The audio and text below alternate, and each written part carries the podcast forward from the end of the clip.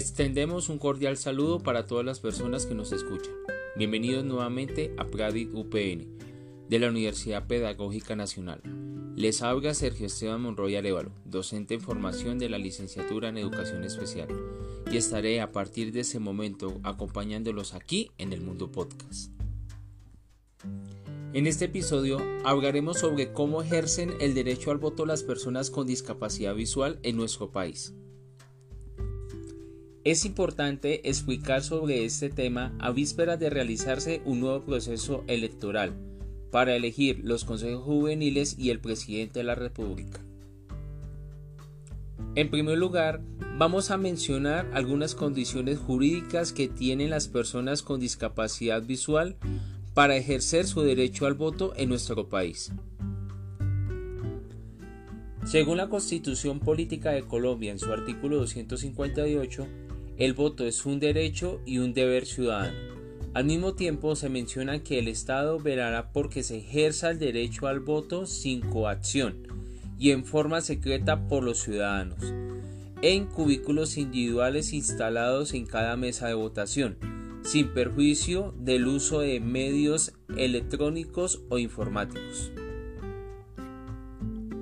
Siguiendo la misma línea, se debe hacer referencia al artículo 13 de nuestra Constitución Política de Colombia, donde se ratifica que el Estado debe proteger especialmente a aquellas personas que por su condición física se encuentren en circunstancia de debilidad manifiesta, siendo el caso de las personas con discapacidad visual.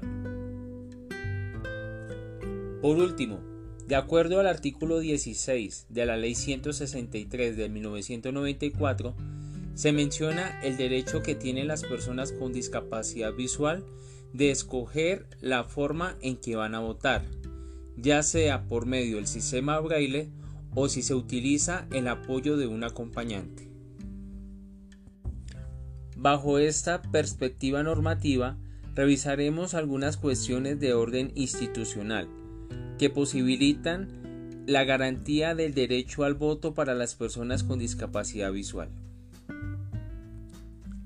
Las instituciones encargadas de garantizar y realizar los ajustes pertinentes para la participación en procesos electorales son el INSI y la Registraduría Nacional del Estado Civil. ¿Cómo lo hacen? El INSI y la Registraduría del Estado Civil trabajan en la adaptación de las tarjetas electorales, utilizando el sistema braille, para un mejor acceso a la información por parte de las personas con discapacidad visual. Pero debemos tener presentes a las personas con discapacidad visual que no utilizan el sistema braille. Estas, al momento de ejercer su derecho al voto, pueden ir acompañadas al sitio de votación por una persona de confianza, que no necesariamente debe ser un familiar, para que les colabore al momento de marcar el tarjetón. Ahora bien, estimados oyentes, ya sabemos que el voto es un derecho, pero los ciudadanos también deben asumir esto como un deber. Es por ello que a continuación mencionaremos algunas recomendaciones que deben tener en cuenta las personas con discapacidad visual al momento de ejercer este derecho. 1. Consulta previamente su lugar y mesa de votación en la página www.registraduría.gov.co. 2. Se recomienda salir de su residencia con anticipación hacia su sitio de votación, evitando así contratiempos. Recuerden que el horario de votaciones es de 8 de la mañana a 4 de la tarde.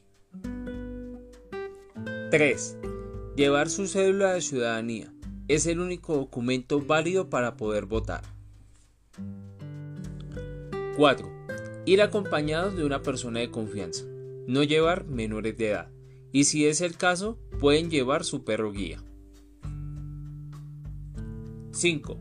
Al momento de llegar al sitio de votación, buscar un delegado de la registraduría para solicitar su tarjetón electoral en braille. 6.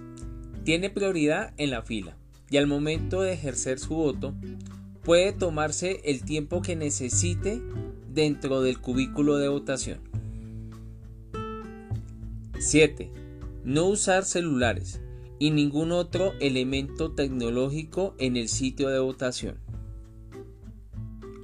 8.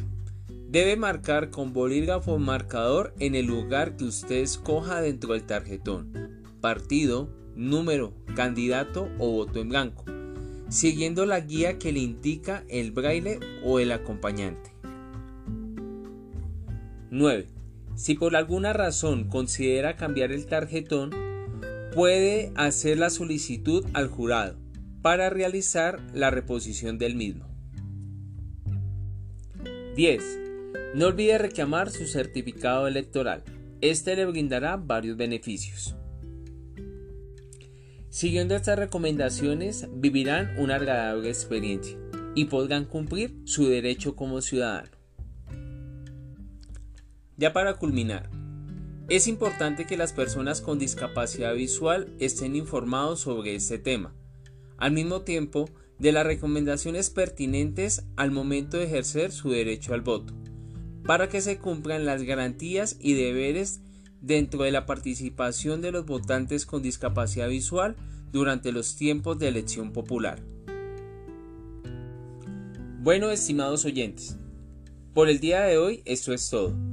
Esperamos que este tema haya sido desargado y de gran enseñanza para conocer más sobre los procesos de inclusión y participación de las personas con discapacidad visual. Muchas gracias a todos. No olviden que soy Sergio Monroy y los estaré esperando en un próximo episodio, aquí en Pradit UPN, en el Mundo Podcast.